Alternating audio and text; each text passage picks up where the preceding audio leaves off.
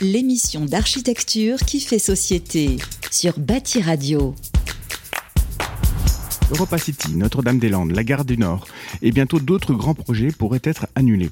Pourtant soutenus par les politiques, ils subissent la pression des citoyens et de l'opinion publique.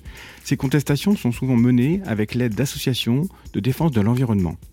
Pourtant, ces projets ne manquent pas d'intérêts architecturaux. Ils promettent de désenclaver un territoire, de dynamiser un tissu économique abandonné ou de densifier une métropole pour éviter l'étalement urbain. Alors, pourquoi ce rapport de force? Pour en parler, nous avons invité Christine Nedelec, vice-présidente de France Nature Environnement, l'une des associations les plus redoutées et influentes de la contestation.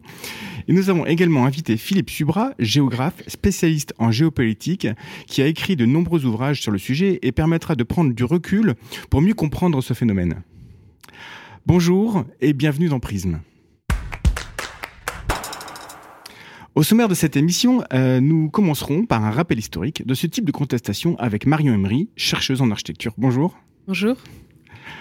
Euh, vous avez réalisé une thèse, vous, réalisez en ce moment une thèse hein, sur le sujet, c'est bien ça? Oui, c'est bien ça. Quel est le titre de cette thèse?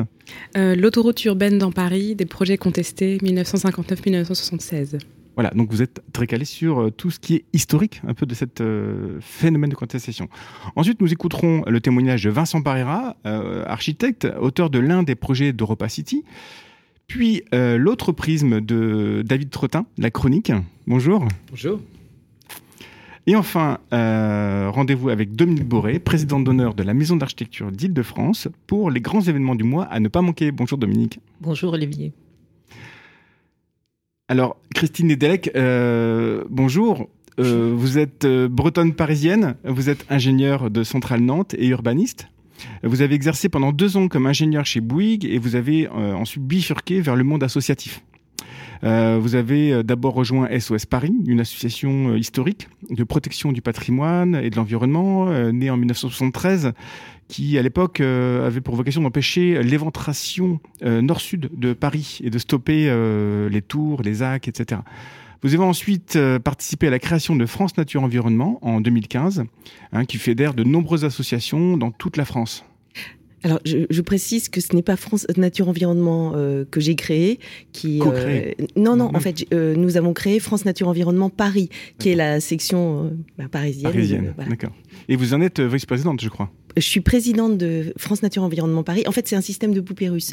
Vous avez France Nature Environnement pour le national, euh, et puis des déclinaisons régionales et départementales qui fédèrent les associations euh, selon les territoires. Voilà.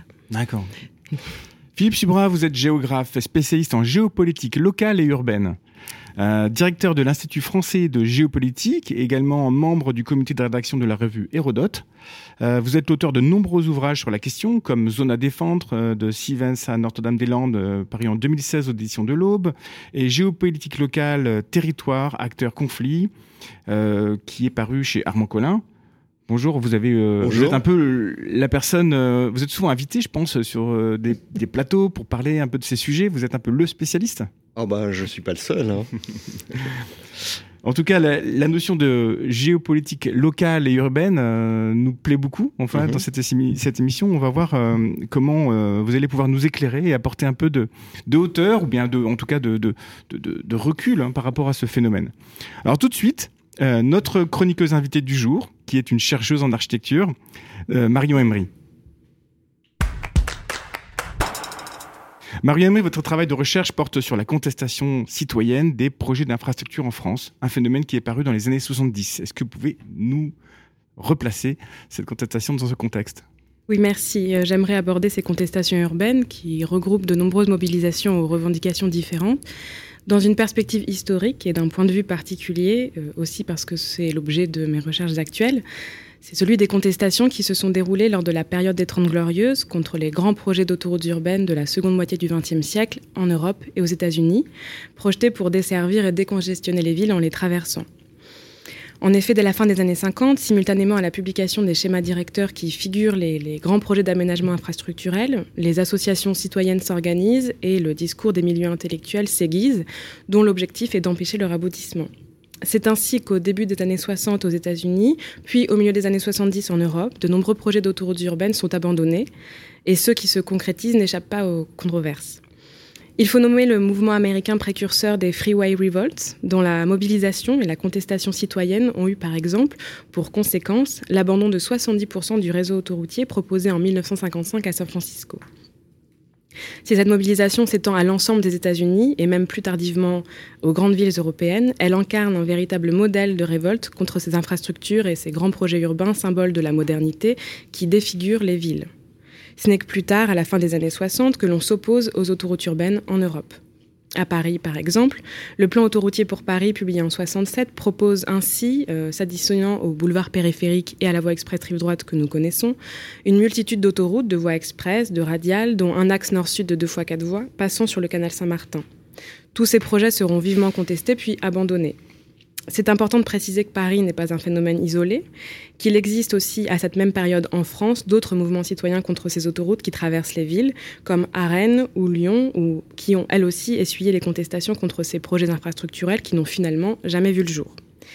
Même si les contestations ne sont pas l'unique raison de l'abandon de ces projets-là, euh, la question économique prend évidemment part au débat, il est néanmoins intéressant d'analyser comment la contestation participe de l'abandon de ces grands projets, infrastructurelle notamment puisque c'est l'objet de ma recherche, mais aussi d'autres grands projets urbains.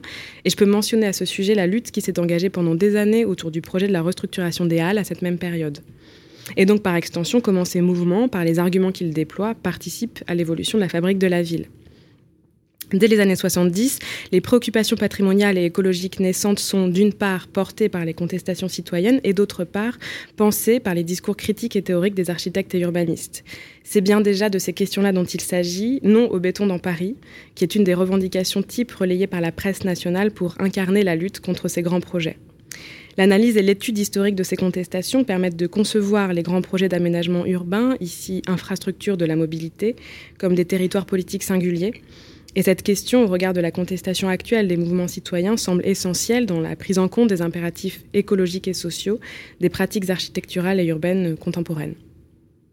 Merci Marion pour cette euh, introduction historique sur euh, le sujet qui nous concerne aujourd'hui. Alors, j'ai une première question qui s'adresse à Christine Edelec. Euh, depuis combien de temps France Nature Environnement s'attaque à des projets urbains, à peu près?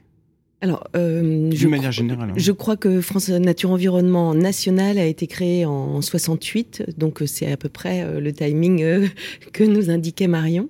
Euh, oui, je crois que c'est à ce moment-là que ça, ça s'est organisé en fait, et, et c'est vrai que France Nature Environnement National regroupe plus de 40 000 associations, c'est quand même pas rien.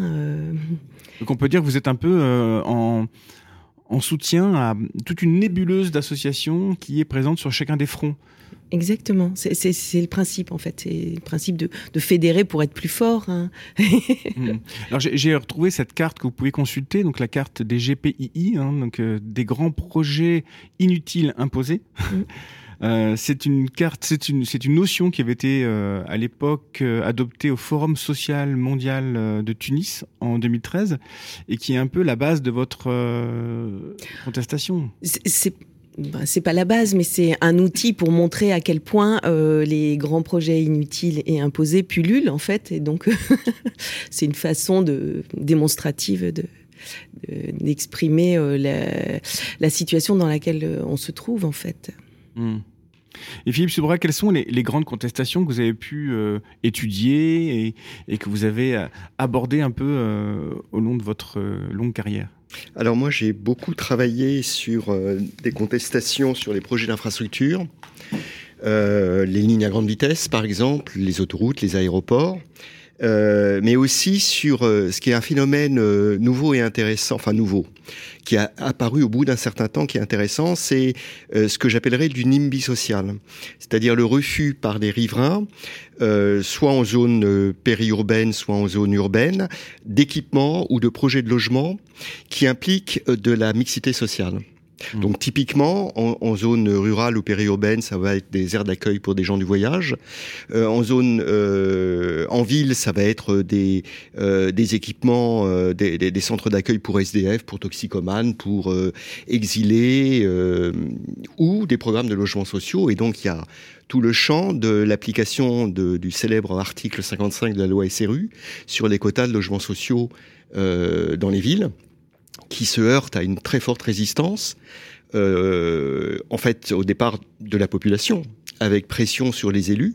Et en fait, ce, qu'il y a derrière cette résistance, c'est effectivement le refus de la mixité sociale. Hmm. Euh, donc ça, c'est une, euh, euh, c'est un autre champ de contestation qui n'est pas du tout celui sur lequel travaille FNE, par exemple. Mais on a pas l'impression que parfois certains projets sont liés peut-être sous un prétexte d'environnement. On attaque des projets qui peut-être avoir une vocation NIMBY, un not in my backyard pour rappeler le, terme. pas chez moi. Je pense que contrairement euh, à comment dire aux, clichés euh, qu'on nous martèle, euh, cette question de NIMBY, les, riverains sont aux premières loges évidemment lors d'un projet puisque ça va se dérouler devant leurs fenêtres et ce sont les premiers à réagir et à dire. Mais ce que je remarque dans les projets, c'est que les gens sont prêts à accepter finalement des projets modérés, mais quand s'ils deviennent abusifs, alors ils se mobilisent. Et, euh, nous, en tout cas à Paris, on remarque euh, cette, cette situation euh, sur, sur tous les projets auxquels on est confronté, en fait. Donc, du coup, je, moi, je défends le, comment dire, le, le bon sens des riverains, finalement qui, sont quand même euh, relativement conscients qu'il faut en effet euh, euh, bah, créer un peu plus de logements, etc. Mais dans, dans une certaine mesure. Et la démesure n'est pas supportable, surtout dans une ville qui est extrêmement dense, comme à Paris. Mmh.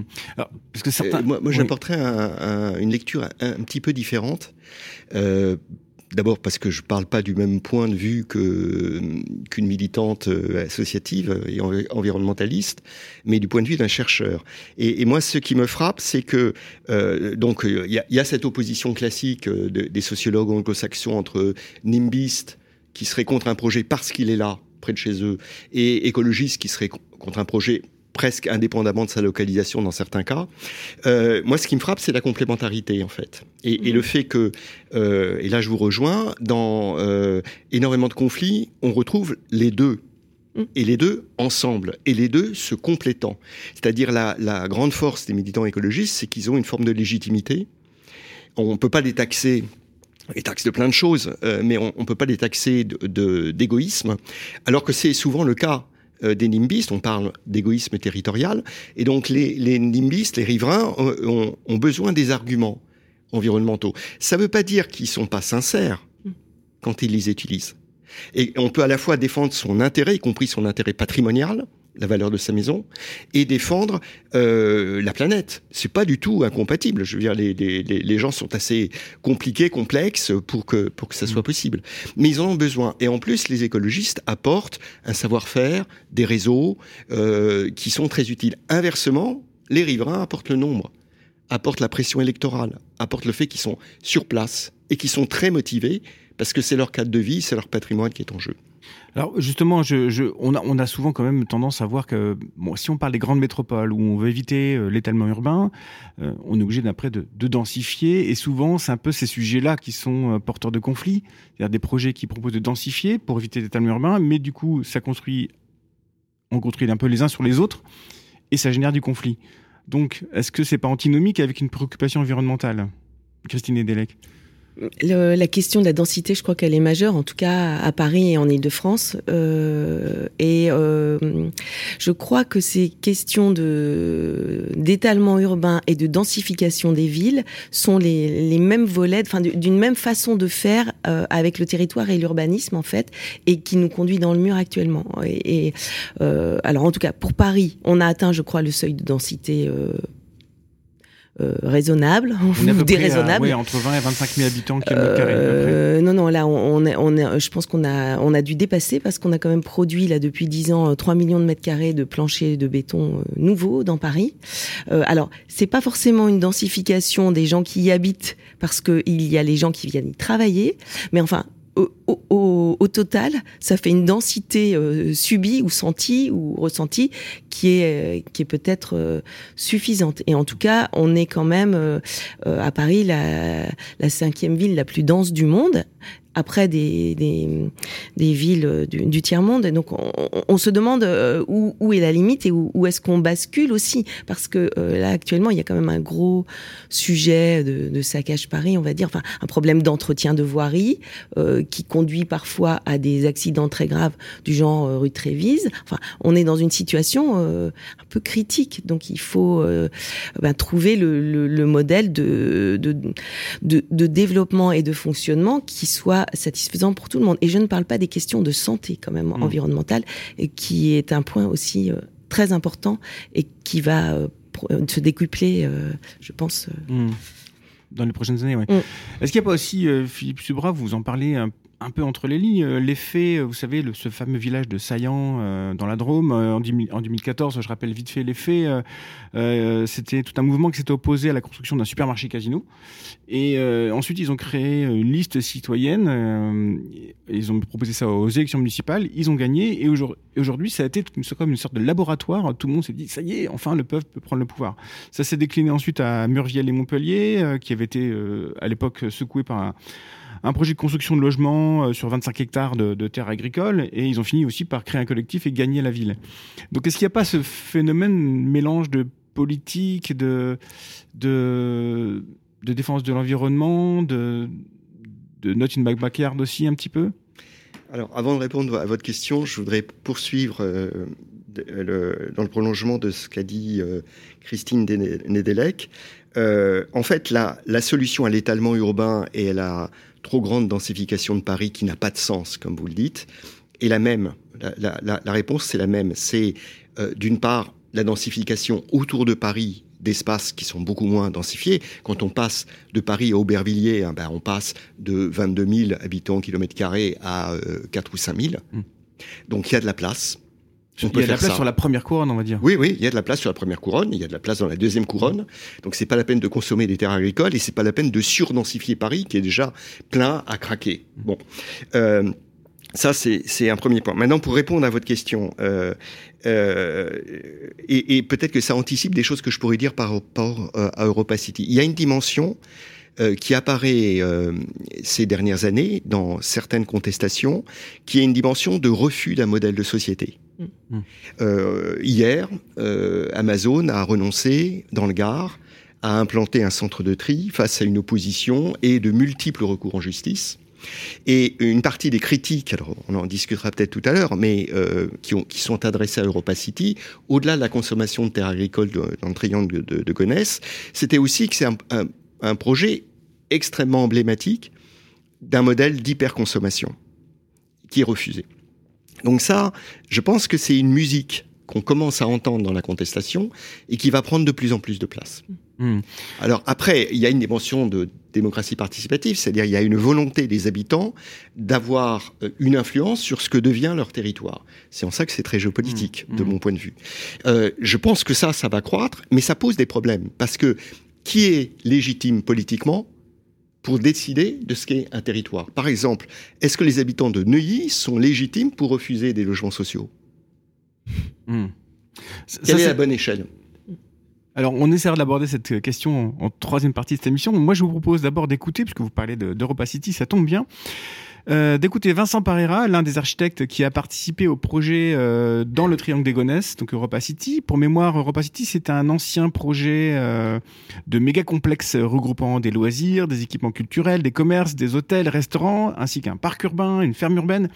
Donc, qui avait, qui aurait pu voir le jour en 2027 sur les territoires des Triangles des Gonesse, près de l'aéroport Charles de Gaulle, mais qui a été annulé en 2019 par les présidents de la République, Emmanuel Macron. Je vous propose d'écouter son, son interview.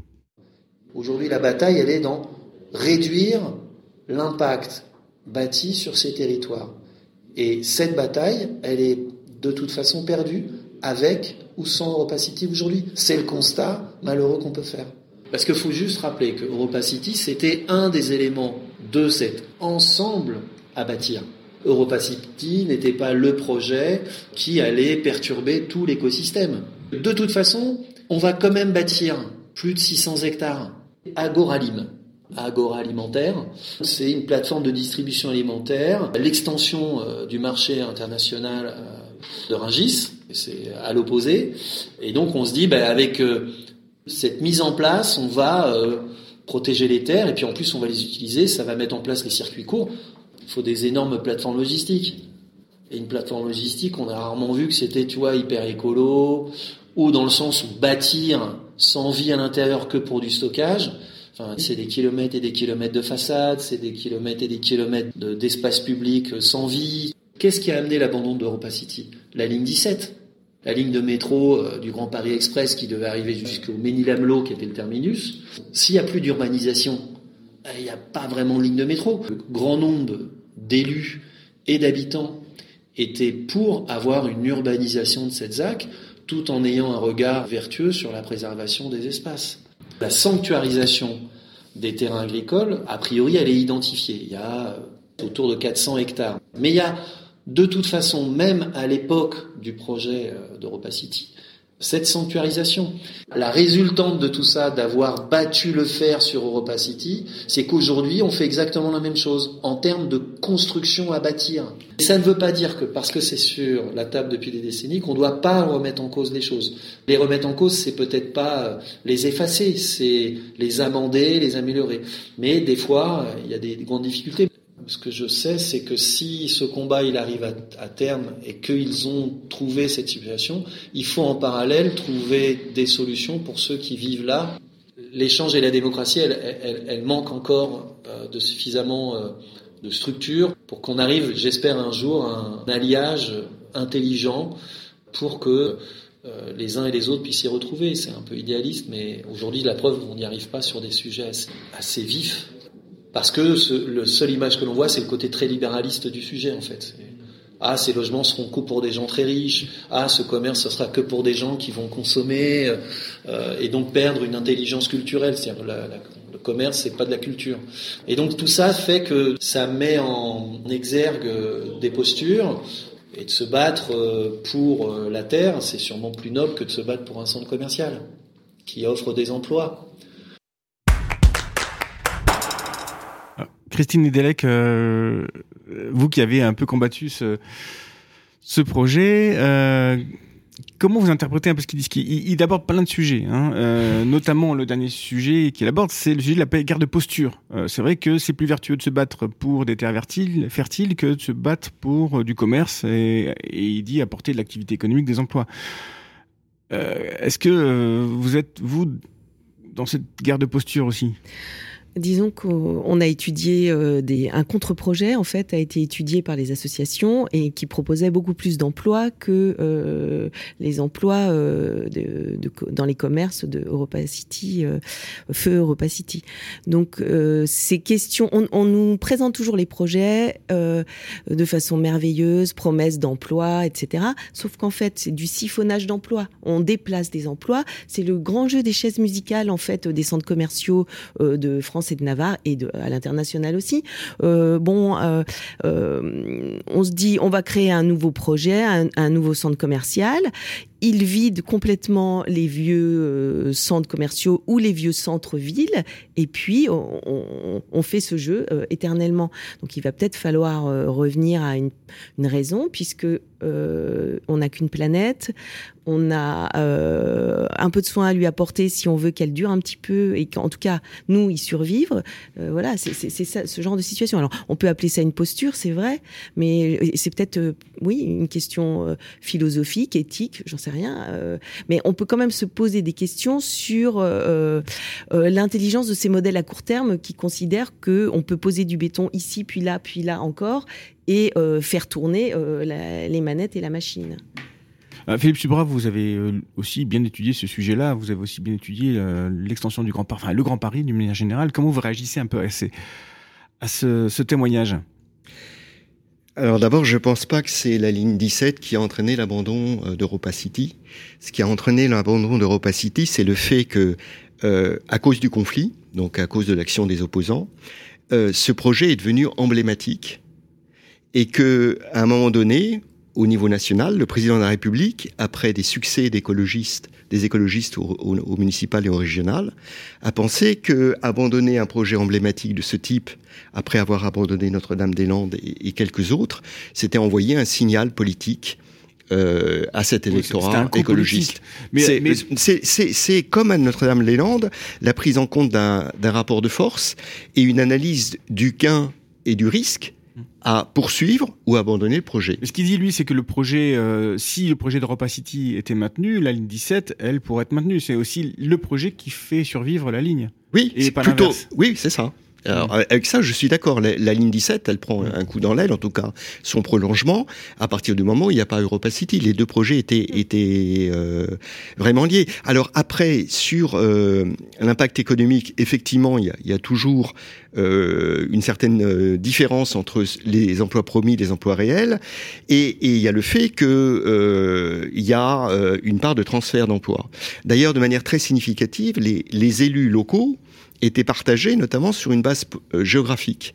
C'est-à-dire les élus locaux des communes qui avaient un centre-ville commerçant ou bien déjà un centre commercial étaient euh, hostiles au projet au nom de l'emploi, alors que les, euh, notamment en Seine-Saint-Denis, et alors que les élus du Val d'Oise qui, eux, n'en avaient pas, y étaient favorables au nom de l'emploi. Mmh. Et en, en mettant en avant de manière complètement compréhensible et justifiée le taux de chômage extrêmement important dans l'est du Val d'Oise, qui du coup euh, va rester euh, aussi important. C'était une manière de c'est un promoteur du projet se disait c'est aussi un déplacement de l'activité euh, sur un territoire qui a été complètement abandonné autour de, du, de l'aéroport. Voilà. Alors la question qui se pose après, c'est quel prix environnemental on est prêt à, à payer pour de l'emploi? Alors lui, ce qu'il dit dans son témoignage aussi, c'est qu'il dit euh, finalement le nouveau projet, il va pas être beaucoup plus vertueux en termes d'environnement. C'est ah, je pense qu'il a raison là-dessus. Euh, donc c'est une, victoire un peu en trompe-l'œil. Euh, voilà. Mais ce qui explique cette victoire, c'est aussi la nature du projet, et, et c'est à mon avis des erreurs de communication dès le départ des promoteurs du projet. Il y a notamment la, la, la, la fameuse composante du projet qui était une piste de ski euh, artificielle. Qui a été vite abandonnée, je crois que c'était. Elle a été vite abandonnée, mais ce qui est très intéressant, c'est qu'on l'a reproché au projet jusqu'à la fin. Ouais. C'est-à-dire, voilà, une fois qu'elle a été annoncée, elle, a, joué contre. Et alors que je pense que les promoteurs du projet s'imaginaient que c'était une idée qui allait rendre le projet séduisant. Et ça a été tout le contraire. Ça a permis, ça plus les, boutiques de luxe, de qualifier le projet de Dubaï sur scène et, de le rendre emblématique d'un type de consommation mondialisé, parce qu'une partie des clients, ça aurait été des touristes chinois euh, euh, revenant de Paris vers, vers euh, Charles de Gaulle. Voilà. Et, donc le projet, il, a, il est devenu tellement exemplaire de ce qu'il ne fallait pas faire qu'il est devenu très tentant pour le président de la République de l'abandonner. Et du coup, est-ce que, est-ce que quelque part, euh, c'est pas aussi une, une, une, une guerre une guerre communication, de communication entre euh, les habitants, euh, entre un mouvement entre associatif, voire politique, et, euh, et des promoteurs, une façon de voir le monde? Alors, je ne sais pas si c'est une guerre de communication. Moi, je crois que l'approche des habitants, c'est plutôt une approche sensible et de qualité. Et effectivement, euh, les approches politiques ou euh, des promoteurs, ce sont des approches de dossier. Mmh. Donc, ils, ils, ils, chantent complètement euh, la situation réelle. Ils posent leur petit pâté euh, ou leur gros, euh, leur gros monstre euh, ici ou là, sans, en oubliant qu'il y a des gens qui ont des vies auxquelles ils peuvent tenir, à laquelle ils peuvent tenir, et, et cette approche sensible, euh, elle manque euh, partout et tout le temps. On, on, a toujours les mêmes clichés qui reviennent. Je vous dis l'attractivité économique, euh, mmh. ou bien euh, on est taxé de ringard, euh, alors que il me semble parfois qu'on est plutôt à la pointe de du monde qui se dessine en fait, ou en tout cas acteur de, de du, du, du, nouveau monde. Alors ce qui était avancé aussi comme argument par France Nature Environnement, c'était de défendre ces terres agricoles pour pouvoir préserver la ceinture nourricière oui. de Paris. Est-ce que vous pensez que cette, ce territoire peut contribuer à nourrir Paris? euh, c'est difficile de nourrir Paris parce qu'il y a beaucoup de monde. Oui, Donc, il y a, et, et, alors voilà, mais bien sûr, oui, oui, il faut absolument maintenir euh, des terres qui sont riches et, euh, euh, enfin, en termes de, de biodiversité, etc. On, on, est, on est quand même, il y a quelque chose qui, qui passe un peu sous silence et qui est un peu éclipsé par la crise climatique, c'est l'effondrement de la biodiversité, l'effondrement des espèces.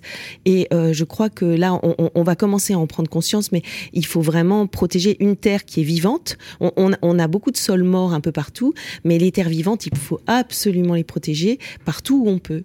Donc mmh. voilà, c'est vrai qu'on a peut-être cette lutte qui paraît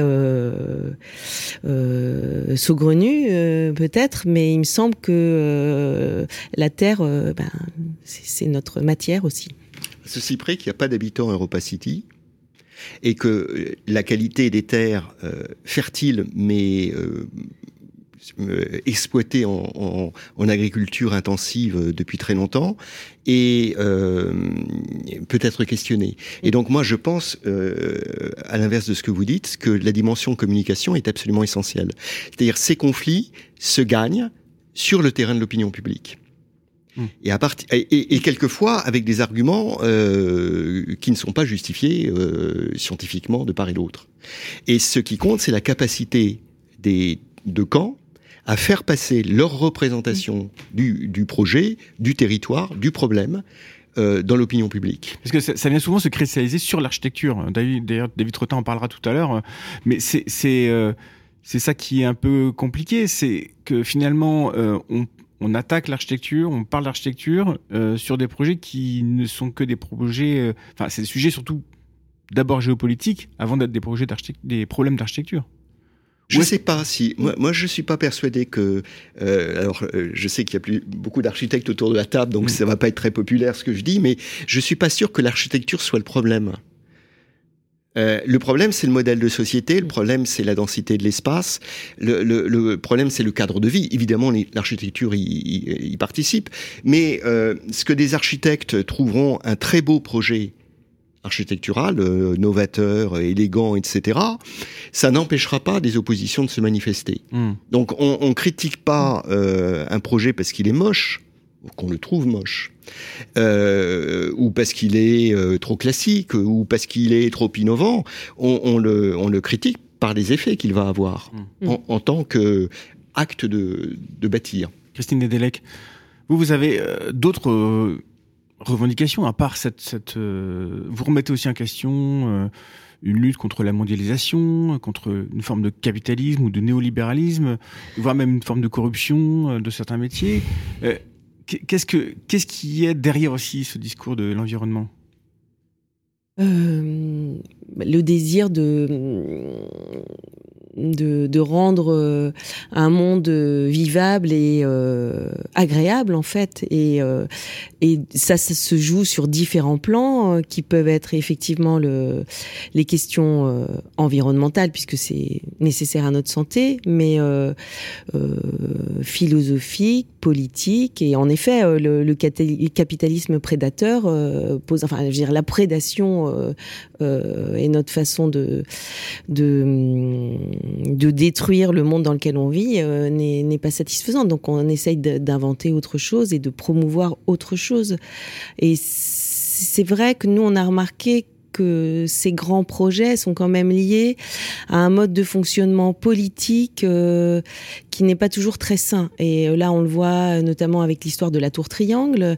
Euh, donc là, nous, on vient de faire un communiqué de presse et en déposant une plainte contre la maire de Paris, mais parce que ce projet, c'est un projet qui s'est décidé entre deux personnes, le maire de Paris et Unibail, et on se construit une tour euh, voilà, qui ne répond à aucun besoin. Il y a déjà euh, plein de bureaux vides à Paris, euh, 1 million 500 000 et euh, mètres carrés, et les habitants évidemment sont sont pas contents. Et le problème, c'est que c'est entaché de différentes irrégularités, des petits cadeaux à Unibail en passant sur la concession du parc des expositions, et ça, ça se reproduit dans différentes situations. Avec nous, enfin, il y a aussi des les sociétés d'économie mixte qui ont besoin, qui, qui sont les aménageurs, euh, voilà, des, collectivités qui ont besoin de nourrir leur monde de, euh, de services techniques, etc. Donc il y a un processus infernal qui fait qu'on est euh, dans une fuite en avant où il faut toujours plus de projets, toujours de plus grands projets. je vois par exemple, je pourrais vous donner l'exemple de la gare d'Austerlitz. la SNCF avait besoin de, de faire des rénovations gare d'Austerlitz pour à peu près 100 millions d'euros sur la verrière et puis des aménagements de quais. Mais c'est une gare qui n'est pas tellement fréquentée. Ils nous ont sorti des, des fréquentations complètement délirantes à 2030 ou 2050, enfin des, des, chiffres que personne ne sait confirmer. et donc pour se payer ces 100 millions, on en arrive à un projet à 1 milliard sur euh, la gare d'Austerlitz, euh, entre la gare d'Austerlitz et la salle pétrière, et on construit un bâtiment de 300 mètres de long euh, à 1 milliard. Donc il y, a quand même un petit problème. Et ça, c'est effectivement la CEMAPA qui est l'aménageur, enfin, qui a aussi euh, un fonds de ZAC à payer, à financer, euh, etc. Mais bon, euh, ça, c'est au détriment de, tout le monde et de tous, et, peut-être même au détriment des emplois. Enfin, je, je suis, pas certaine de la vertu. Je suis même plutôt sûre que c'est, on sait que c'est un modèle qu'il faut pas continuer à, à produire, et on n'arrive pas à l'arrêter en fait, vous dénoncez une forme de, de, d'accord un peu entre, entre élus et, et, aménageurs, entre élus et politiques euh, Entre. Oui, je vais prendre un petit verre d'eau. Euh, en fait, oui, il y a, y a, tout un système en fait qui existe depuis très longtemps. Euh, la, euh, les histoires de d'assainissement des marchés publics. Enfin, on, on sait que les euh, les politiques euh, venaient chercher leurs valises de billets chez les constructeurs. Non, mais c'est vrai. Tout le monde le sait. On a essayé d'assainir les choses. Je suis pas du tout certaine qu'on ait réussi à assainir tant que ça le système. Et on le voit en ce moment là, ça nous saute à la figure de tous les côtés. il faut financer les campagnes électorales, euh, etc. Enfin bon, mm. il, il faut qu'on y arrive. On, on, va peut-être euh, écouter euh, la chronique de David Trottin, euh, justement, qui s'appelle L'autre prisme. Donc euh, effectivement, quand, on, commence à se poser la question sur euh, la contestation, mais aussi son autre corollaire, qui devrait être normal, la concertation, on est dans un sujet qui pique par tous les bouts. Hein. C'est, si le but de notre émission, c'est d'être l'endroit, à l'endroit où l'architecture fait société, là je pense qu'aujourd'hui, on, y est, on y est pleinement. Alors, la concertation, c'est un vrai débat démocratique ou c'est un piège à con démagogique? La contestation, c'est citoyen ou politique? C'est défendre le bien commun ou suivre quelques-uns? Euh, alors du coup, la réalité, c'est est-ce que c'est pas un peu entre les deux à chaque fois? Bah, Ça serait humain, en fait, que ce soit que ce soit comme ça. Lorsqu'on interroge en tout cas les architectes sur leurs expériences de concertation et de contestation, il y a deux niveaux de discussion. La parole publique, riche en lieux communs, gratifiants et généreux sur la démocratie, l'engagement des citoyens, et puis la parole privée, qui est plus riche en frustration. C'est un sentiment, en tout cas global, de gâchis, de temps, d'argent privé, mais aussi beaucoup d'argent public et d'énergie. La certitude, c'est qu'il n'est jamais satisfaisant d'être mis sur la sellette dans un débat où l'on incarne le mal, ou tout du moins on illustre le problème. L'enjeu des débats autour d'un projet passant souvent du comment on peut le faire à pourquoi devrait-on le faire? La question du pourquoi un projet est légitime, mais ne doit pas se poser avant la, enfin, se pose avant la venue des architectes. Euh, privé ou public, les décisions politiques et économiques qui déterminent le choix d'un programme, son implantation, son financement, ses modalités de fonctionnement, euh, toutes ces choses-là, elles ont été euh, elles sont, elles sont là, enfin, on se les pose quand on va faire, par exemple, une gare, une tour, un nouveau quartier. C'est à ce moment qu'il serait plus avantageux pour chacun de se questionner. La nécessité, l'intérêt d'un programme, d'associer les différents acteurs pour avoir une concertation démocratique sur les enjeux urbains à venir. Quand la question est bien posée, c'est ce que vous disiez, monsieur, le projet est normalement, naturellement plus juste. Mais pourtant, ça existe. En tout cas, pour les projets que les grandes collectivités lancent, comme la ZAC Brunzo, la Tour Triangle ou le Triangle de Gonesse, les débats, les choix, les arbitrages et des instances consultatives associant le public ont forcément existé. Mais la participation des citoyens se limite souvent à l'expression d'un savoir d'usage, les élus gardant le monopole du choix dans l'intérêt général. Plus l'échelle du projet urbain est grande, plus les enjeux politiques et économiques sont importants. Les savoirs experts dominent et les partenariats publics-privés complexifient les marges de manœuvre des élus et des citoyens. On arrive alors à des choix validés par les politiques, mais pas acceptés par les citoyens. Ils font donc souvent attendre que le projet soit incarné par une architecture pour que le débat s'en empare et s'électrise. Plus le projet est alors ambitieux, plus l'enjeu de la lutte devient important. Le porteur du projet, la collectivité, ses opposants, ses partisans et ses concepteurs se retrouvent alors dans la situation d'un duel mexicain. Alors c'est quoi un duel mexicain? Duel mexicain, c'est une situation de cinéma à l'origine, inventée par Sergio Leone et popularisée par Quentin Tarantino, particulièrement dans un film dont il n'est pas le réalisateur mais le scénariste, True Romance que je vous encourage vivement à voir. C'est le moment du film où l'ensemble des protagonistes qui sont irréconciliables se retrouvent dans une pièce. Tous sont armés pour en découdre. Les uns ont la puissance de feu d'un croiseur, les autres des flingues de concours. Et c'est parti pour un duel, mais pas à deux, comme le nom l'indique, mais à trois, quatre, cinq. C'est une situation où tout le monde veut flinguer tout le monde. Chacun prend vite conscience qu'il n'y a pas vraiment de chance de s'en sortir vivant. Alors c'est parti, il n'y a plus grand-chose à sauver. Ça donne souvent de très belles scènes, très spectaculaires, avec du sang qui gicle et des chutes au ralenti. Parfois, si dans un échange de regards, deux protagonistes s'entendent pour tirer sur un troisième, c'est pour finir après par s'entretuer. Cette impasse n'est pas une issue. Ramener tout dans notre monde plus policé, cela donne de belles joutes de presse, des procédures juridiques à rebondissement, dont ni la démocratie ni l'architecture à la fin ne sortent gagnantes. Je vais conclure par une note un peu plus optimiste euh, pour une autre manière d'envisager la lutte, pour moi, qui, est, que je trouve intéressante, incarnée par la ZAD, où l'engagement des zadistes fait du combat un nouveau territoire social et créatif, qui illustre parfaitement une belle phrase sur la lutte, pour moi, qui a été, qui a été dite par Stéphane Essel, qui est résister, c'est créer, et créer, c'est résister. Voilà. Merci David. Effectivement, Christine Edelec, est-ce que vous vous reconnaissez un peu dans ce combat de duel mexicain J'adore, euh, mais non, non, pas du tout. En fait, enfin, non, pas du tout. Un petit peu, malheureusement, mais en fait, euh, comment dire, euh, comme on a les tripes qui sont prises dans, dans l'histoire, en fait, c'est un peu plus douloureux que que cinématographique et, et amusant. Et mm. puis, euh, euh, c'est pas pour s'amuser qu'on qu'on essaye de trouver des fonds pour euh, payer des, des procédures et arrêter des projets qui nous semblent contraires à l'intérêt général et euh, à l'intérêt futur euh, de, des générations, en fait. Parce qu'en fait, on, on, a quand même, enfin, on essaye nous de se positionner sur le long terme. Et je suis tout à fait d'accord avec le fait que la façon qu'on a d'organiser nos projets et de, de les décider, en tout cas, euh, euh, manque d'intelligence collective. Et du coup, on se retrouve avec des, des projets au rabais, euh, il me semble, et qui ne correspondent pas du tout aux, besoins réels, présents et futurs des gens. Et ça, c'est quand même un petit peu hmm. dommage de louper le coche. Justement, Philippe Subra, est-ce qu'on n'est pas dans une forme de radicalisation un peu de, de ce rapport de force et qui empêche tout dialogue? D'une partie, euh, enfin de la part d'une partie du camp de la contestation, euh, sans doute. mais moi, je voudrais dire que le conflit, c'est pas mal. le conflit, c'est la société qui bouge, qui évolue, qui se règle autrement, avec d'autres équilibres, d'autres rapports de force. Et, et, le conflit fait partie de la vie. Il y a des conflits partout.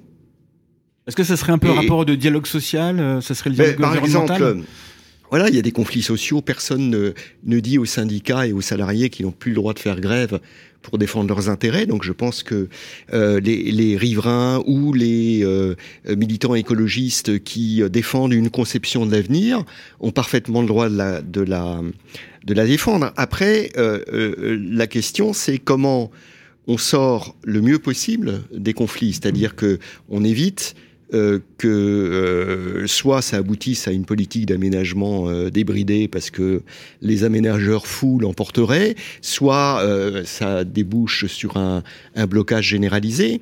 Et de ce point de vue, la concertation, moi je pense que c'est, elle est, elle est, pas parfaite. Il y a des concertations biaisées, il y a des concertations ratées, mais c'est un, un, grand progrès déjà au niveau de l'information des citoyens qui est considérablement amélioré. Alors, je ne sais pas si vous avez déjà participé à des enquêtes publiques et essayé de mettre le nez dans des dossiers d'enquête publique. Euh, la plupart des gens, moi le premier, on n'y comprend rien et donc ça ne sert à rien. Là, on a une information qui est euh, lisible, compréhensible, avec beaucoup d'infographies et, et puis il y a un débat. Alors là, où est le problème? C'est que les, les, participants au débat, euh, le public, ne sont pas représentatifs de la population. D'abord, il n'y a mmh. pas de jeunes. Mmh. Moi, quand j'emmène des étudiants dans une réunion de concertation, ils voient arriver tout d'un coup 25 jeunes, et, et c'est des ovnis. Il y a que des vieux comme moi. Il y a que des têtes grises. Euh, moi, on me remarque pas, mais eux, on, on les remarque. On, on, vient voir, tâter, euh, qui les a fait venir. C'est la claque de quel camp C'est extraordinaire. Or, les, les retraités qui sont là, qui ont du temps, qui ont les moyens intellectuels, qui participent au débat, euh, ben, dans 15 ans, 20 ans, ils seront en EHPAD ou ils seront morts. Et qui va vivre mm. avec le projet, avec ses, ses, apports positifs et ses apports négatifs C'est les jeunes, ils sont pas là. Il n'y a pas, euh, il y a pas de femmes de ménage, il n'y a pas d'ouvriers, il n'y a pas d'immigrés. Mmh. D'ailleurs, il y a beaucoup d'opposants. Les opposants sont surreprésentés dans les réunions publiques. Mais Vincent Pereira, tout à l'heure, dans son témoignage, disait, effectivement, lui, il est tout à fait d'accord avec cette cette forme de démocratie, de respect de la démocratie, simplement qu'il reproche le fait que ce soit pas fait avec intelligence. Euh, que ça soit Il n'y a pas, que la démocratie participative qui, qui manque d'intelligence. Hein. les, campagnes électorales où on ne parle pas des problèmes cruciaux mmh, mmh, mmh. Euh, du pays, c'est monnaie courante. Hein, on va parler d'insécurité parce qu'il y a un vieillard qui a été euh, agressé et on ne parle pas de la question des retraites, du vieillissement, euh, euh, de la dépendance ou, de l'effondrement de la biodiversité ou de la, catastrophe qui nous arrive et qu'on sait arriver, qui est celle du, changement climatique. C'est voilà, la démocratie c'est imparfait, la démocratie participative est imparfaite, mais la démocratie représentative aussi. Mmh. Et à, nous de l'améliorer. Mmh. Alors Christine Nedelec, pensez-vous que vous êtes euh, optimiste sur une forme de, rapport euh, intelligent, on va dire en tout cas, de discussion constructive sur un projet sur lequel vous êtes opposé? Est-ce que vous croyez que c'est possible? C'est tout à fait possible, ça dépend de la volonté des, différents camps. En fait, le dialogue, il est toujours possible. Mais par rapport à ce que vous dites tout à l'heure, qui est quand même, euh, vous dénoncez une forme de, de conflits d'intérêts, voire même on de a corruption. Un système. on dit c'est pas possible, quoi. En fait, on, a un problème avec le système qui fait que euh, malgré tout, notre euh, nos services de, de l'État sont un peu au service de, des, des, affaires, en fait, du monde des affaires. On a on a cette organisation euh, historique qui fonctionne comme ça. Donc moi, je participe à des commissions en préfecture, les projets sont présentés sur un plateau d'argent, etc. Il nous manque la moitié des informations. Enfin là, je, je sors d'une de la commission des sites, un endroit où on essaye de protéger les sites classés, euh, et on nous proposait effectivement le prolongement de la ligne de euh, numéro 1, euh, le métro là, de, Château de Vincennes vers, vers la banlieue est, et qui traversait le bois de Vincennes, qui est un site classé et qu'il faudrait mieux ne pas toucher. ce déclassement a été fait malgré un avis assez euh, fort et opposé, mais pas suffisant pour prendre euh, le dessus euh, lors de cette commission, sur la base d'un crowbar de la RATP, enfin j'exagère mais à peine, un dossier vraiment minimum qui a été fait il y a 10 ou 15 ans, et voilà. Donc ça, ça, ça, me paraît quand même extrêmement problématique. Et on est très très souvent dans des situations comme ça. Alors ça, c'est pas satisfaisant, c'est satisfaisant pour personne, et ça, ça décide quand même de, enfin je veux dire, de bouleversements majeurs euh, pour beaucoup de gens et avec des risques sur la situation et la résilience de la ville et de Paris. Est-ce que vous pensez que l'architecture peut avoir un, rôle à jouer là-dedans si on fait par exemple des projets euh, avec plus de végétation, plus de matériaux, euh, plus de matériaux biosourcés, etc. Est-ce que vous pensez qu'il y a moyen d'avoir une terre d'entente, de construire, de bâtir, de densifier avec une, une architecture plus, plus respectueuse de l'environnement? Bien sûr qu'il faut euh, privilégier euh, toutes les façons euh, propres et vertueuses de, de, de, vivre et de fonctionner pour conserver un monde vivable.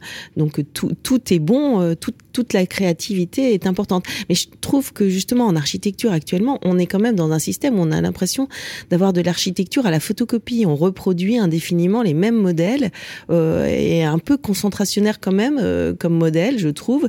Et donc j'aimerais bien que justement il y ait plus d'un inventivité. Enfin, moi personnellement, hein. mais mais je pense que c'est aussi le, souhait de, beaucoup de gens. Et on, se trouve aussi avec des projets qui ont des tailles beaucoup trop importantes. Je crois qu'il va falloir redevenir modeste et faire des petites surélévations, des petits euh, projets de 20 mètres de, de large sur la chaussée, mais pas de 300 mètres de long, parce que ça devient euh, ennuyeux, imposant et, malheureusement, généralement, c'est pour des, bureaux dont plus personne n'a vraiment besoin.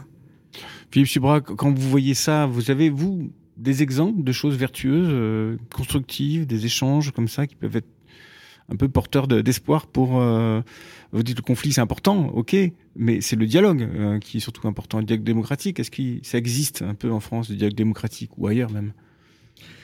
En fait, c'est euh, rarement euh, l'un ou l'autre, c'est-à-dire euh, le dialogue de sourds ou le dialogue parfait. c'est plus compliqué. Ça, peut changer.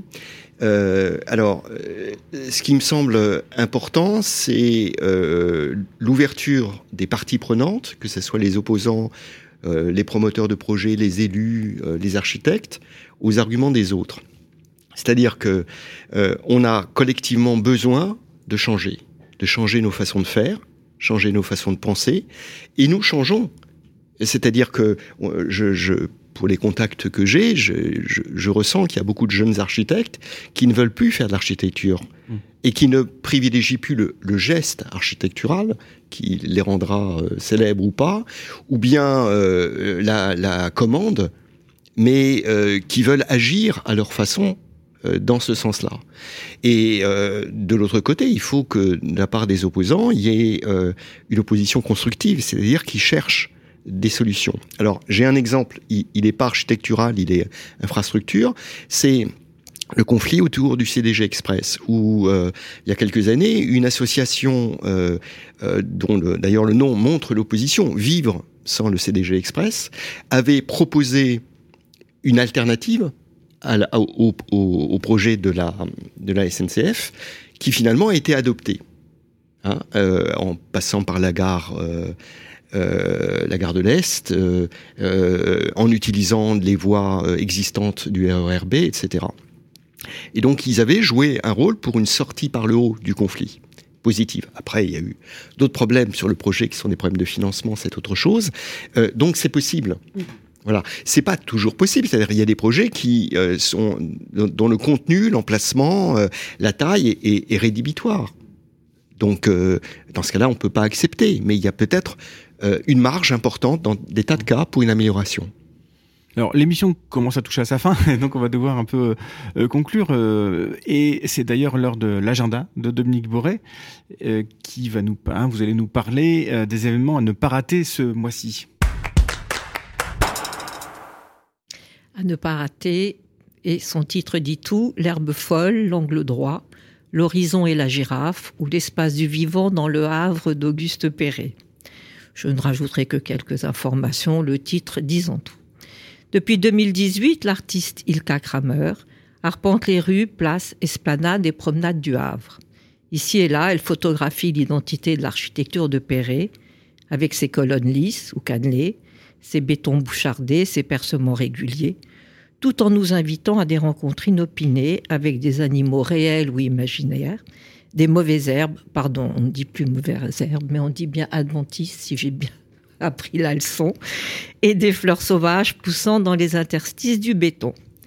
L'artiste interroge le règne de la nature et la place de l'animal et du végétal dans cet environnement, à l'origine, construit pour l'homme et l'automobile. Je fais référence à tous nos débats précédents dans cette émission. Pour ce faire, elle déploie diverses techniques très intéressantes, des prises de vue photographiques bien sûr, mais aussi des dessins, des collages et des maquettes. Ça, ça, se passe au forum de la Maison d'architecture de Normandie à Rouen jusqu'au 22 février 2022. La vie HLM, histoire d'habitantes et d'habitants de logements populaires à Aubervilliers entre 1950 et 2000. C'est une exposition présentée in situ dans la barre Gros Perrin de la cité Émile Dubois, communément appelée les 800 depuis sa construction en 1957 à proximité immédiate du fort d'Aubervilliers. L'exposition, très intéressante, propose une expérience immersive dans le quotidien et les parcours de quatre familles qui ont habité la cité des années 50 aux années 2000 à travers la reconstitution de tout ou partie de leur logement. Au cours des visites, le récit des guides met à portée de tous une histoire incarnée d'Aubervilliers et de la France contemporaine vue des quartiers populaires, afin que l'histoire de la banlieue prenne toute sa place dans le patrimoine urbain.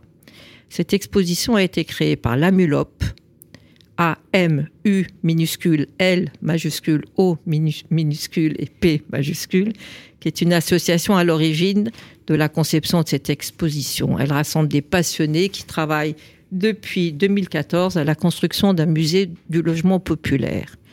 Toutes les informations sont sur leur site laviehlm-expo.com. Je vous, je vous la recommande, il y a des visites organisées, c'est vraiment passionnant. Et puis, on revient à la contestation. Euh, là, c'est pas de la contestation, c'est la concertation pour la création d'un musée. Et Je vous conseille de la soutenir.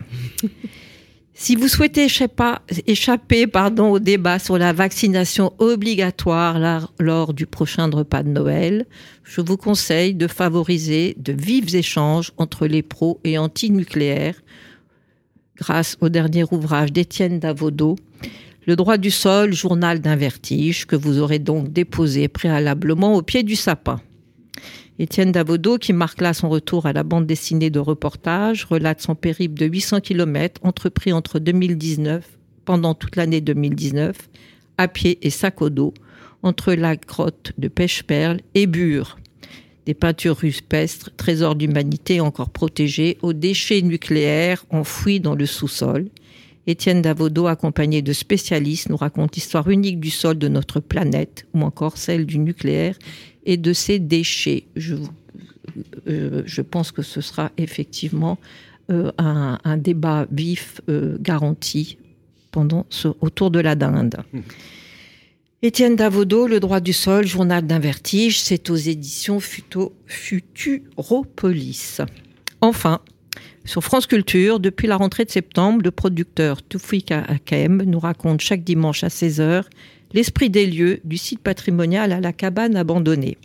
À partir d'un prisme particulier, les 20 ans de la piscine de Roubaix, la panthéonisation de Joséphine Baker qui fit ses premiers pas au théâtre des Champs-Élysées, la rénovation des franciscaines de Deauville devenue centre culturel, la friche de l'Escalette à Marseille, une ancienne usine de traitement de plomb devenue aujourd'hui un espace d'exposition, les invités nous racontent les passés et les actualités, les architectures et les architectes des bâtiments et espaces choisis. Cela dure une demi-heure, c'est remarquablement raconté dans un style tout à la fois alerte et rythmé, tel que soudain nos oreilles ont des yeux. Merci Dominique Boré. Christine Dedelec, un petit mot de la fin. Euh, je crois que vous allez encore euh, vous n'avez pas fini votre combat? Euh, Non, mais ce qui est passionnant, c'est de participer à faire bouger le monde, et dans le bon sens, on mmh. espère. Philippe Sibra, vous, quels sont vos projets euh, d'études encore maintenant? Ah bah écoutez, moi je m'intéresse beaucoup aux nouvelles formes de, que prend la radicalisation de la contestation parce que je crois que euh, la décennie des ZAD est à peu près terminée. Euh, que le gouvernement a trouvé la parade, l'État a trouvé la parade, et donc il y a de nouvelles formes de contestation radicale qui, qui se développent. Alors, euh, et, et, et, parmi ces contestations, il y a aussi des contestations contre les politiques environnementales. Ah oui. Oui, euh, bah, contre les éoliennes, par exemple, mmh. ou contre la réintroduction de l'ours pour euh, mmh. la préservation de la biodiversité, ce qui me semble un champ tout à fait intéressant à, analyser. Un autre sujet encore à développer par la suite. En tout cas, merci à nos invités, Christine Nedelec, Philippe Chibra, merci à Marion Emery, euh, qui nous a permis d'éclairer toutes ces informations. Euh, merci à David Trottin et Dominique Boré, que nous retrouverons le mois prochain. Et merci à Théo, je crois, à la technique, euh, et euh, Guillaume Loiseau, Eric France, euh, pour cette parole accordée. Euh, merci à toutes et à tous d'avoir écouté ce nouveau numéro de Prisme. Je vous donne rendez-vous donc en janvier 2022. Euh, C'est toujours drôle de le. Euh, pour une nouvelle émission qui sera intitulée Urbanisme transitoire, faire la ville l'espace d'un instant. Hein, on va parler euh, de ces outils de planification urbaine qui sont devenus, que sont devenus les friches culturelles, les tiers-lieux et toutes ces occupations temporaires. Et je vous promets aussi un beau débat sur ce sujet. Vous pouvez bien sûr podcaster l'émission et nous écrire à prisme.batiradio.gmail.com. À bientôt. Bonne année. Prisme, l'émission d'architecture qui fait société sur Bâti Radio.